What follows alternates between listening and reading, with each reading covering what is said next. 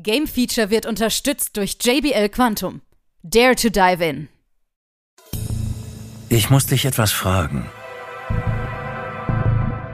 Weißt du, warum du tust, was du tust? Jeden Tag triffst du Millionen Entscheidungen. Verlässt du dich dabei auf mehr als nur deine Intuition?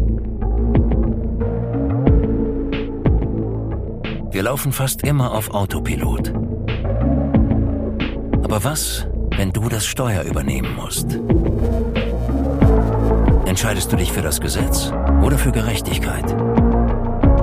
Riskierst du deine Liebsten für das Allgemeinwohl? Sagst du die Wahrheit oder wahrst du den Frieden?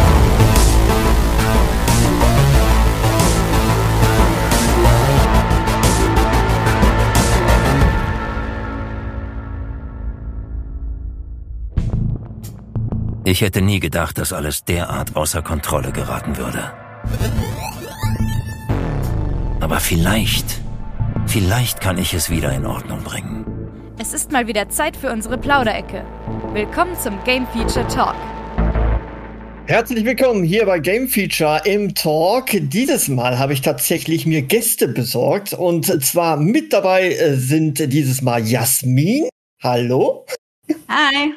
Und der Julian ist zu uns zugeschaltet. Hi. Hi.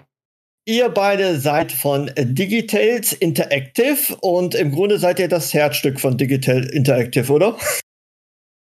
Ja, also die anderen sind schon auch äh, genauso wichtig, aber wir sind die beiden Gründer zumindest. genau, richtig. Ja. Ohne euch wäre es nicht möglich gewesen, sagen wir mal so. Genau. Jetzt habt ihr ein Spiel entwickelt, das ist seit, ähm, also wenn ich was Falsches erzähle, sagt mir Bescheid, ne? Also seit Mai ähm, letzten Jahres seid ihr schon auf Steam unterwegs und wahrscheinlich auch bei GOG, ne? Ähm, und zwar handelt es sich um das Spiel Lacuna oder Lacuna. Wie wird's ausgesprochen? Sagt's einfach mal. Also wir hören äh, Lacuna und Lacuna. Lacuna, okay. Zu, zu ähnlichen Teilen.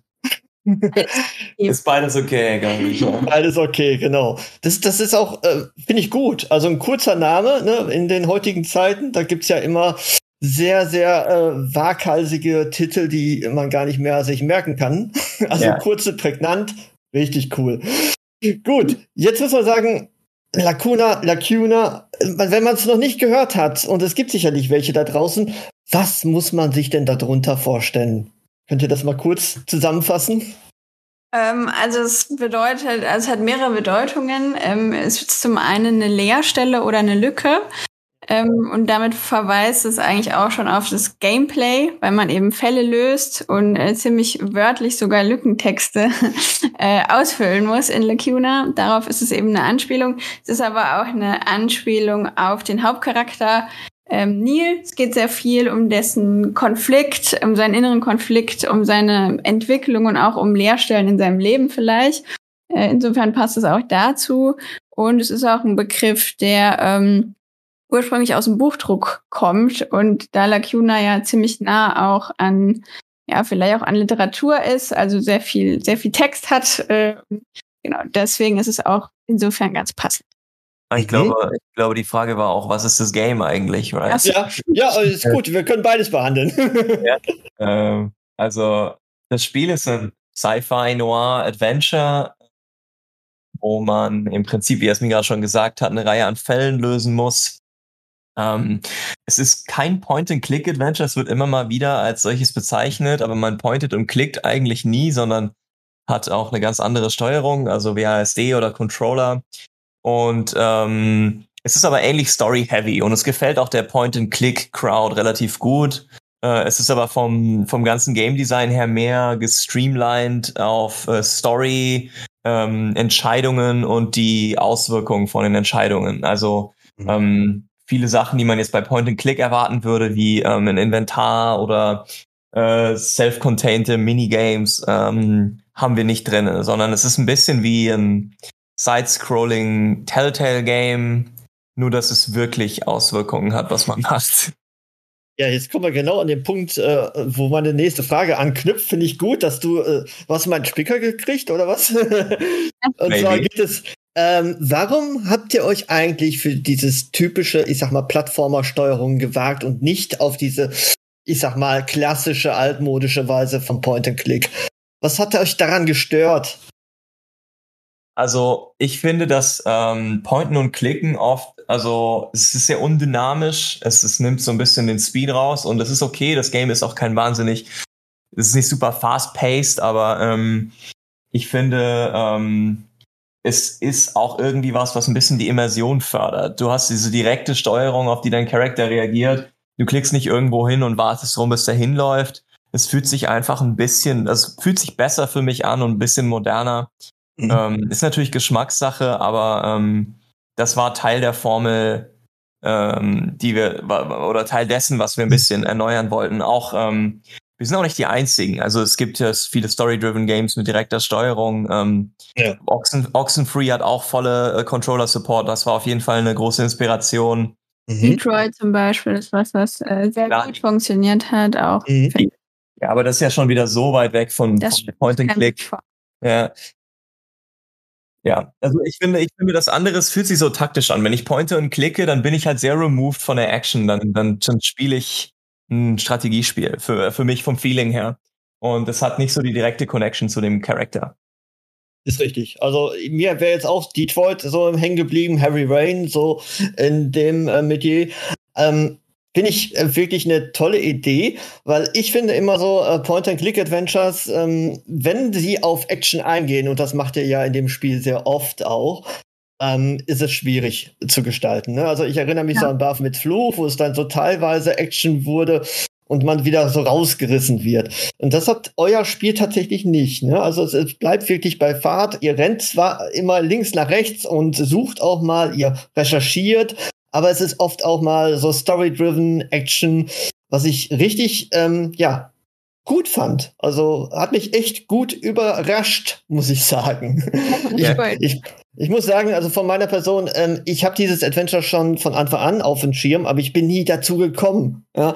Und äh, jetzt erst in dem Weihnachtsurlaub quasi habe ich mich dazu durchgerungen, das auch mal dann äh, loszulegen und dann wie so das typische, man kann das den Prolog ja kostenlos herunterladen, sich ja. anschauen und ich garantiere sowieso, äh, 80, 90 Prozent werden es dann sofort kaufen. War das so erzielt bei euch, ne?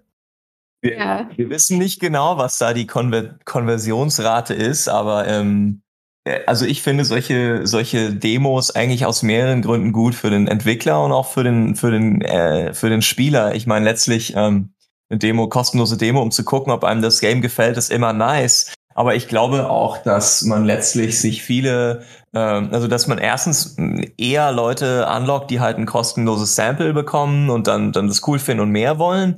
Äh, und mhm. vor allem auch Leute, die es nicht cool finden, das Hauptgame nie kaufen und dann auch kein negatives Review schreiben. Mhm. Äh, ich finde, es ist einfach Win-Win ähm, und man kann mit äh, Steam Next Fest auf Demos teilnehmen mit einer Demo, ähm, nur wenn man eine Demo hat. es gibt Opportunities, wo man gefeatured werden kann mit Demos. Also alles in allem keine Ahnung, wie viele Leute, die wirklich die Demo spielen, nachher das Hauptspiel kaufen. Ja. Aber ich glaube, es hat eine Menge positive Effekte. Aber ja. wir haben natürlich schon noch versucht, das so zu designen, dass, also zum einen, dass man einen ganz guten Überblick bekommt. Also ich glaube, die Demo ist schon relativ repräsentativ äh, für den Ablauf vom, vom Hauptspiel später. Also man lernt die Mechanics alle, man trifft den Main Character, man hat auch schon mal so einen kleinen Fall, den man lösen kann. Also ich glaube, es gibt einen ganz guten Überblick. Und wir haben natürlich trotzdem auch versucht, ein bisschen auf den Cliffhanger ja. enden zu lassen, dass man vielleicht Lust hat, äh, weiterzumachen. Und man, und man behält seine Safe Games, by ja. the way. Wenn man die Demo durchspielt und auf derselben Maschine weiterspielt, kann man einfach da weiterspielen, wo man war im Hauptgame. Mhm. Ähm, was hat euch eigentlich so den Eindruck gegeben, weil wir gerade bei den Safe Games sind, äh, stelle ich die Frage vor, ähm, die Safe Games automatisch zu machen? Also nicht, dass man manuell saved. Wolltet ihr einfach diesen äh, Spannungsbogen nicht rausnehmen, wenn man so mittendrin ist? Oder warum, was war da ausschlaggebend? Also es geht ja super viel um äh, Konsequenzen in Lacuna, also Entscheidungen und die Konsequenzen davon. Ähm, und die Idee dahinter, dass man eben nicht manuell speichern kann, ist, dass wir wollten, dass die Spieler wirklich den Eindruck haben, okay, wenn ich jetzt eine Entscheidung treffe, ist die halt final. Also ich kann nicht einfach äh, irgendwie jetzt dann nochmal schnell zurück zum anderen Safe Game gehen und vielleicht doch nochmal eine andere Entscheidung ausprobieren. Und wir wollten eben, dass sich die Entscheidungen bedeutungsvoller anfühlen und auch größeren gefühlten Impact hat, ähm, eine Entscheidung zu treffen. Und ähm, ich glaube, es funktioniert auch ganz gut. Also ähm, von, von den Streams her oder so hatten wir den Eindruck, dass die Leute doch ähm, ziemlich lange hadern oder sehr nervös werden manchmal, wenn man Entscheidungen treffen muss. Ähm, Genau, also wir sind aber auch schon am Optimieren, wie man ähm, ja vielleicht bei potenziell zukünftigen Spielen das ein bisschen dynamischer machen kann, dass es öfter automatisch speichert. Hier sind die Abstände teilweise noch ein bisschen lang zwischen den Saves, aber mhm. ähm, das automatische Speichern, glaube ich, funktioniert ganz gut. Ja, und, und wir eine Sache, die wir öfter gefragt wurden, ist, ob Leute, die das Spiel einmal durchhaben, nicht ein Chapter Select Feature kriegen können, weil ähm, wir haben zum Beispiel ein Achievement, das du kriegst, wenn du alle Finale freigeschaltet hast. Und das gibt acht Stück. Und wenn du wenn du das Achievement bist, musst du das ganze Spiel achtmal von vorne spielen. Und das ist einfach ein bisschen ein bisschen gemein. Ähm, das war auf jeden Fall was, was wir hätten bedenken können, äh, aber wir haben nicht gedacht, dass Leute zweimal das Spiel spielen. Äh, und wir hatten am ersten Tag Leute, die dann gesagt haben, bei meinem zweiten Ending hatte ich dann das und das. Und wir waren so, oh, what? ja, es ist mega cool natürlich, aber war doch äh, überraschend, habe ich nicht so erwartet.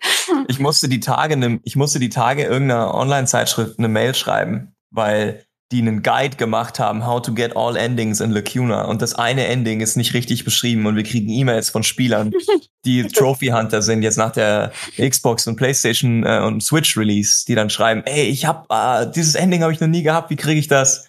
Und dann habe ich dem Magazin geschrieben, Guys, wir kriegen die ganze Zeit Support-Anfragen, es gibt dieses Ending nicht, bitte nicht das was. Bin ich gut. Sehr gut. Ja, aber es ist auch mal schön zu sehen, so positives Feedback dann zu sehen, dass es die Fans es annehmen ne, und äh, auch nochmal spielen, ist doch einfach toll, oder? Ja, mega cool. Also, cool. Ähm, also keine Ahnung, es ist schon, also auch generell so nach dem Release war echt mega, Leute zu sehen, die das spielen und die dann auch wirklich irgendwie so ein Investment haben in die Story und sich interessieren, was passiert mit den, mit den äh, Figuren. Das, man hat ja selber so eine starke Distanz dazu äh, irgendwann, dass man sich das gar nicht vorstellen kann, dass andere Leute das spannend finden und da so ein emotionales Commitment haben. Und es war mega cool, dann zu sehen, dass es bei vielen eben funktioniert.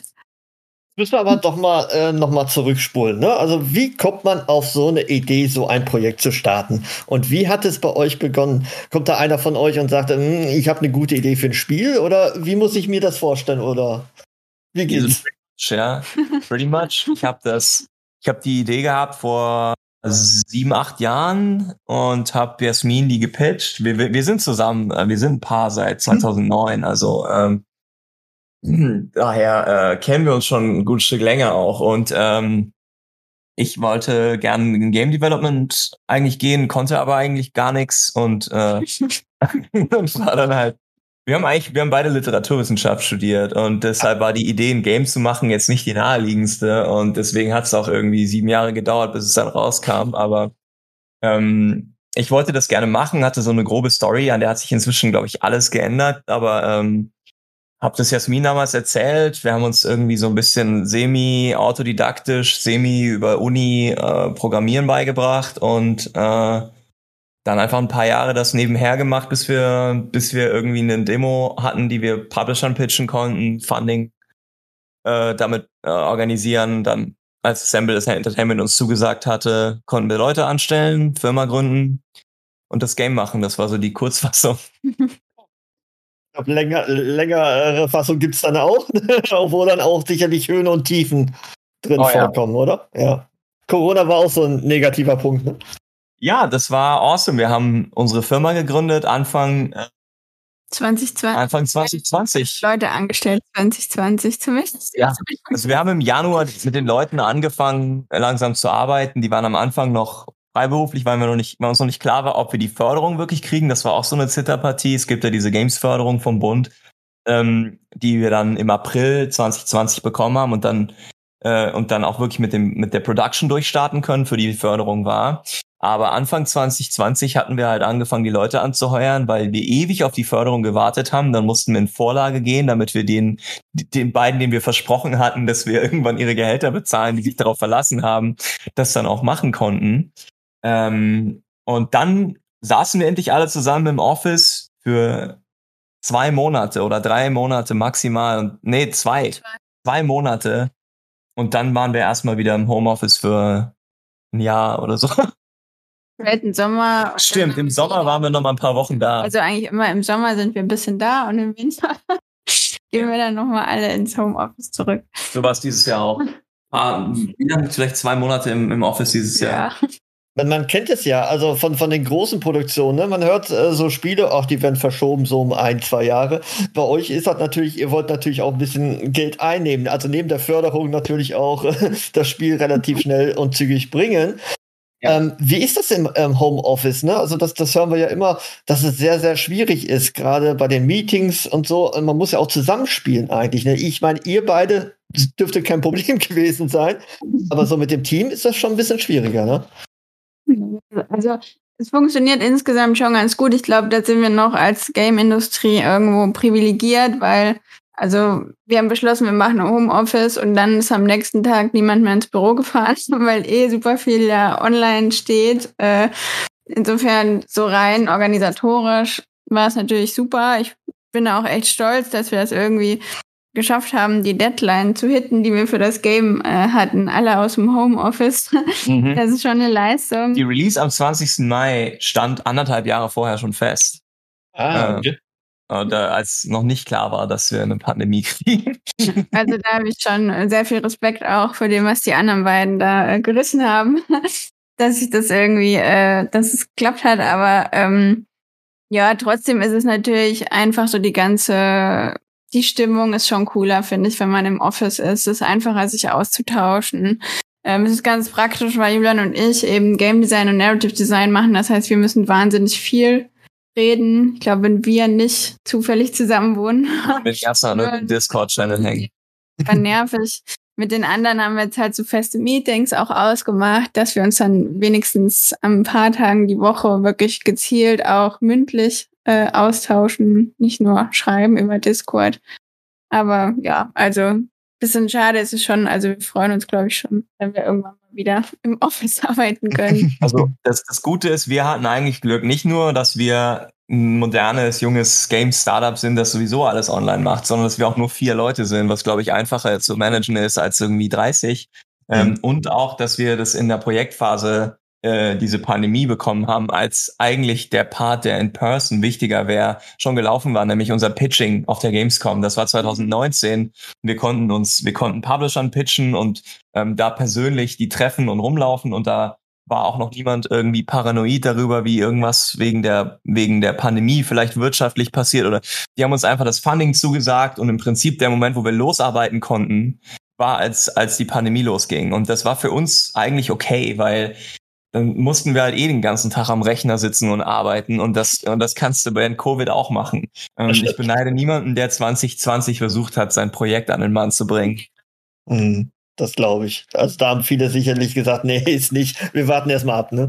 Ja. genau, und, und du hast auch nicht diese persönliche Connection. Wir können Leute vielleicht eher irgendwie überzeugen mit unserem Pitch-Deck, wenn wir persönlich vor denen sitzen oder, oder zu denen ins, ins, ins Office fahren oder uns auf einer Convention treffen. Das, das geht alles nicht. Diese mhm. Freunde von uns pitchen ihr Projekt schon länger ähm, per Videokonferenz und Ach, ich glaube, da kannst du einfach dein Publikum nicht so begeistern. Ist so. Ich glaube, es ist auch schwieriger, überhaupt einen Termin beim Publisher ja. ähm, zu bekommen, wenn man die einfach nur anschreibt, im Vergleich mhm. dazu, dass man auf einer Messe an den Stand geht oder. Dass er nicht einfach weggehen kann. genau. Definitiv, er ist dann sofort gezwungen. Ne? Also wir kennen da auch, ne? wenn wir Leute anschreiben, Firmen, das ist dann ne? eine unter vielen, sagen wir mal so. Ne? Und das ist ja, dann schon eine persönliche äh, Sache, das ist schon viel besser, muss man einfach so sagen. Ja. Ja. Und ähm, ja, was ich gerne noch von euch wissen wollte, ähm, in äh, welchen Sprachen gibt es eigentlich Lacuna? Also, ähm, habt ihr das überall rausgebracht? Gibt es so viele Sprachen oder wie schaut es aus? Okay, pass auf, ich muss es von der Steam-Page ablesen. äh, e-, Englisch, Deutsch, Simplified Chinese, Traditional Chinese, Japanisch, Russisch, Koreanisch und Malaysisch.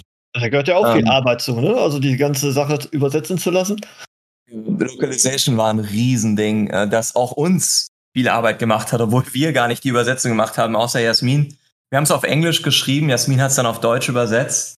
Mhm. Ähm, und wir haben, äh, wir haben dann mit externen äh, gearbeitet, die dann ja. die Übersetzung gemacht haben. Aber die Implementierung davon und die Fehleranfälligkeit äh, und die, die Implikationen, die das hat, äh, auch nur eine Sprache hinzuzufügen, äh, sind ziemlich komplex. Und ähm, wenn du dann mit acht Sprachen launchst, dein allererstes Game, ähm, da kann, da kann so viel schief gehen. Ist auch teilweise. Also ein paar Sachen waren on Launch auch einfach kaputt, wo wir versehentlich den falschen Audioclip äh, in Chinese. Das Problem ist, das kannst du auch nicht double checken. Sagt der, sagt der gerade, also wir haben halt auch Chinese Voiceover. Sagt, sagt der gerade das, was er an der Stelle sagen soll? I don't know. Wollte ich gerade sagen. Habt ihr die Sprache auch mit übersetzt dann? Also die innere Monologe quasi? Ähm, Voiceover haben wir nur in drei Sprachen, Deutsch, Englisch und Chinesisch. Ah, okay. Aber immerhin. Das ist schon ja. viel. Arbeit, ne? Ja, okay. und also die UI war auch ein echter, echter Nightmare, weil die ist ja bei uns ziemlich komplex. Also es gibt ja dieses Cell, was man im Spiel öffnen kann, wie so eine Art Handy, was man dabei hat. Und da ist super viel Text drin, mhm. der auch ziemlich stark angeordnet ist. Und das wird eben äh, richtig amüsant, wenn man dann auch noch verschiedene Schriften hat.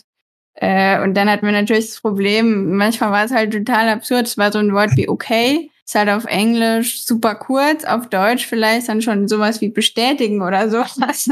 äh, ist schon länger und dann war es plötzlich in irgendeiner anderen Sprache. In Russisch oder Malaysisch war es auf ja, einmal zehn Wörter.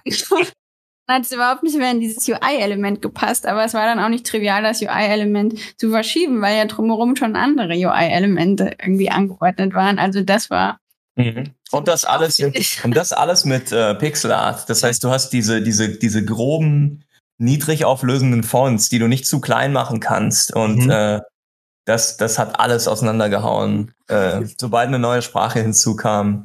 Aber das ist nur die Oberfläche, also das war das ist die Spitze des Eisbergs. Diese Sprachen supporten. Wir haben sau viel gelernt. Das wird nächstes Mal nicht mehr so schlimm, aber also ich traue mich jetzt gar nicht zu fragen, ne? aber es gibt ein Spiel, das ist ziemlich berühmt schon geworden. Also Disco Elysium kennt ihr bestimmt, ne? oder? Ja, ja.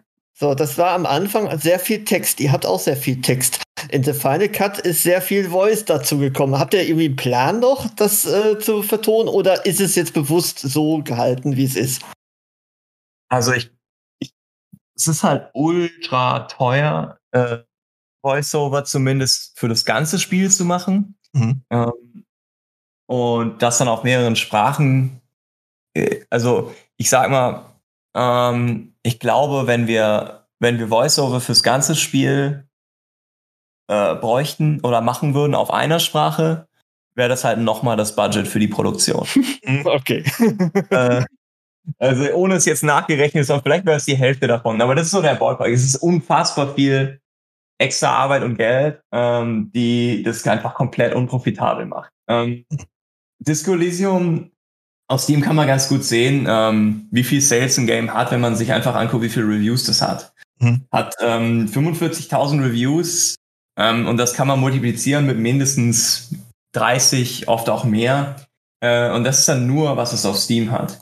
Mhm. Ähm, The Cuna hat 620. ähm, wir arbeiten dran, ne? Ja. Lacuna ist eigentlich auch schon in den Top, ich weiß nicht wie viel Prozent von Steam Releases. Das ist ziemlich erfolgreich, 620 Reviews in den ersten paar Monaten zu machen. Aber, mhm. ähm, aber das, das Geld, das das reinfährt im Vergleich zu sowas wie Disco Elysium, da, davon zahlen wir nicht das Voice-Over. Davon, davon zahlen wir gar nichts. Ich fände das natürlich mega cool, wenn wir das hätten, aber ja, ist leider ja. einfach so ein kleines Indie-Studio. Das sind teuer. nee, vor allem so, das Projekt, ich, das Projekt äh, das halt nie rein. Selbst wenn, selbst wenn äh, EA sowas rausbringen würde, wären die dumm, das zu bezahlen, weil das würde halt fünfmal so viel kosten, wie das Game Lifetime wieder reinspielen kann. ja, okay. Ich habe es verstanden, aber das heißt ja nicht, dass es in der Zukunft irgendwann mal für andere Projekte passieren wird. Kann sein. Also aktuell das Problem ist, wir haben halt so einen nischigen Markt so ein bisschen. Ich meine, Disco Elysium bedient einen ähnlichen Markt, mhm. ähm, aber hat halt einen größeren Scope und einen höheren Production Value. Ich weiß nicht, wie groß diese äh, Zaumleute sind, aber, ähm, aber das ist natürlich die krasse Ausnahme. Äh, und die wissen auch, warum die nicht am Anfang Voice-Over für alles drin hatten. Ja. Äh, und als das Game dann ein Hit wurde, waren sie so, okay, fine. Ähm, dann können wir das jetzt auch machen. ja, genau. Also wir arbeiten dran. Wir halten das mal so fest. ja. Also geil fänden wir es natürlich auch. Das gleiche gilt für neue Sprachen, die wir hinzufügen. Leute sind so, oh, bitte macht Spanisch, bitte macht Türkisch oder so. Und wir fänden das mega nice. Je mehr Leute das Spiel spielen können, umso besser. Aber ja. du siehst dann, das hat irgendwie 300 Wishlists in Spanien und bist so cool. Dann verkaufen wir 10 Copies dort.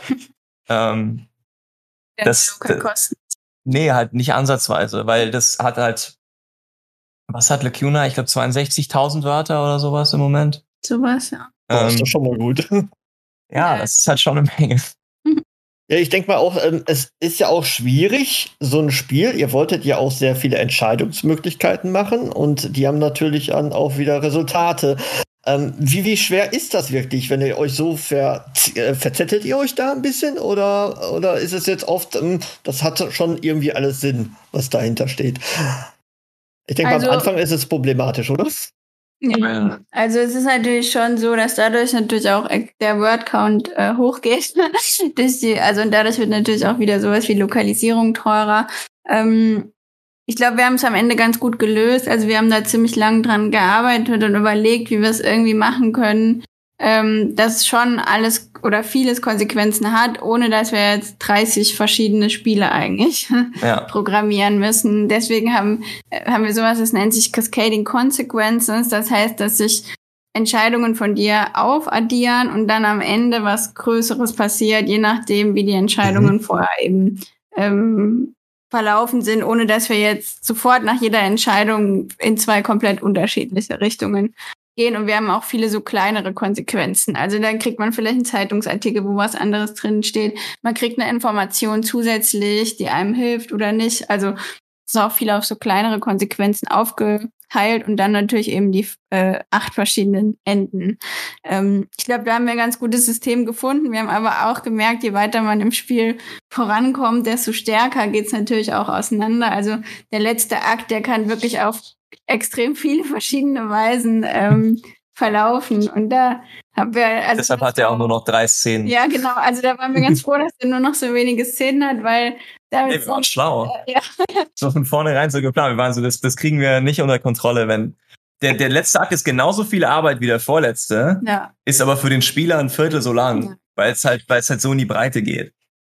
Okay, gut. Ja, also grundsätzlich muss man sagen, im äh, Ende Dezember ist es ja äh, passiert. Ihr habt das Ganze auch auf den Konsolen gebracht. Ne? Ähm, wir haben es jetzt auf der Switch, ne? auf der PlayStation 4, 5, Xbox One. Habe ich was vergessen? Genau, und die Current äh, Gen Xbox Series X, Ach, Series genau, S. Genau, genau. Da haben wir es alles. Ähm, sogar, ich sehe es gerade jetzt für Switch äh, 20% Rabatt, 15,99. Das ist auch, glaube ich, der Preis, der bei Steam ist, ne? Äh, ich glaube, bei Steam ist es ausnahmsweise nicht im Angebot. Ähm, aber, ja aber, aber es ist auf Steam der reguläre Preis 15,99, genau. Ja, ist doch genauso.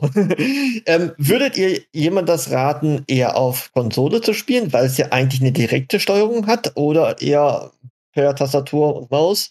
Ist es eher so gedacht für äh, Gamepad? Also ich spiele jetzt, glaube ich, tatsächlich lieber zumindest auch mit Tastatur.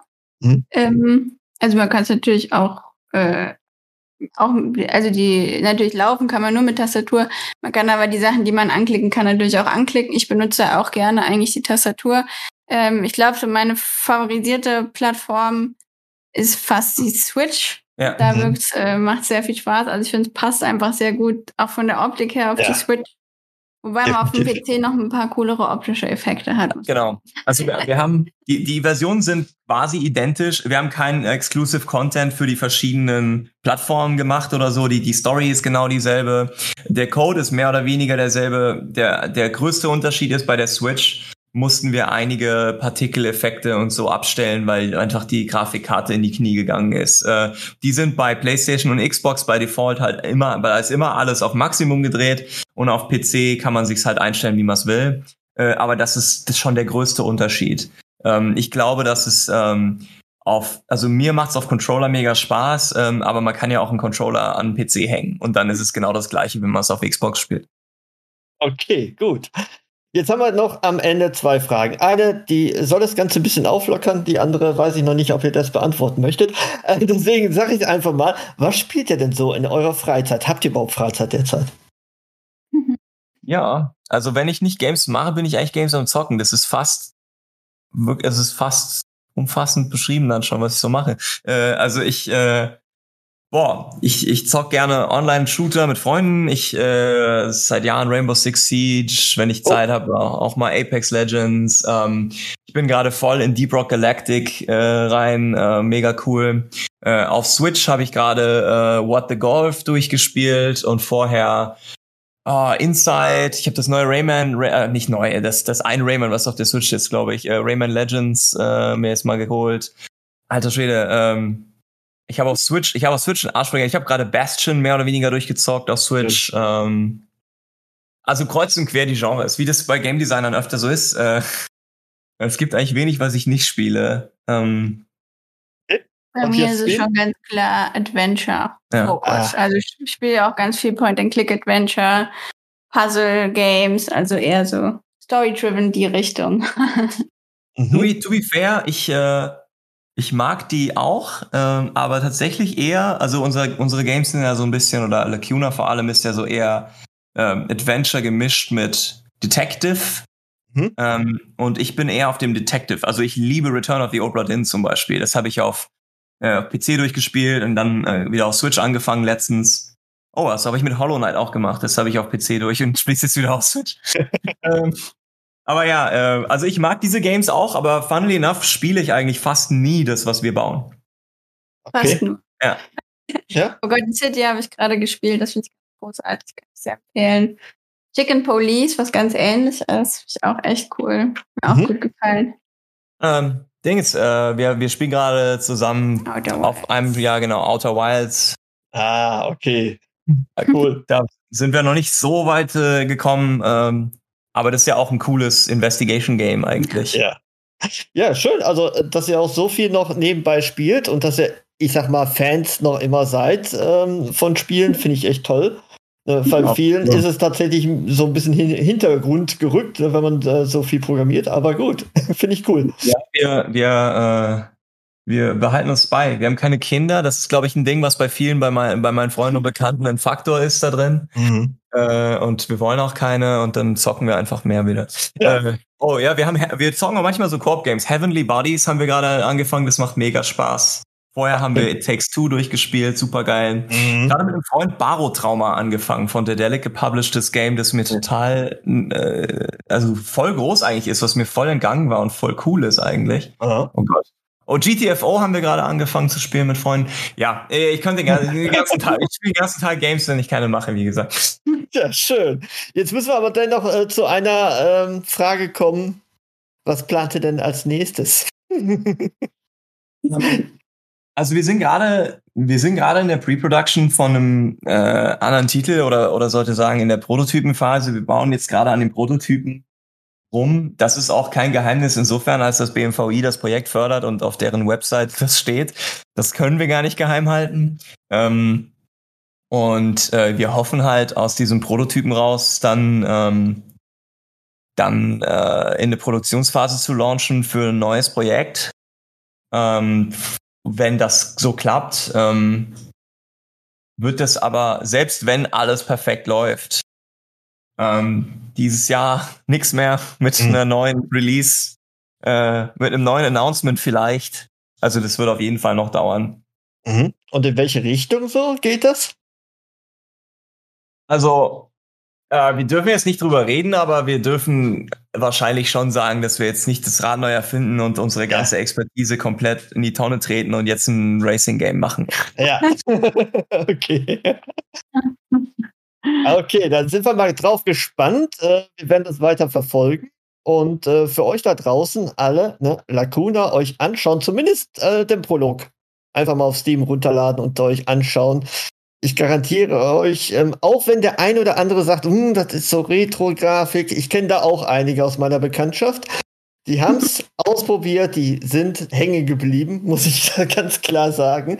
Deswegen schaut es euch an, spielt's mal und gebt der ganzen Sache eine Chance. Es ist wirklich toll. Und man fühlt sich, ähm, wenn ich das mal so sagen darf, wie so einem interaktiven Buch.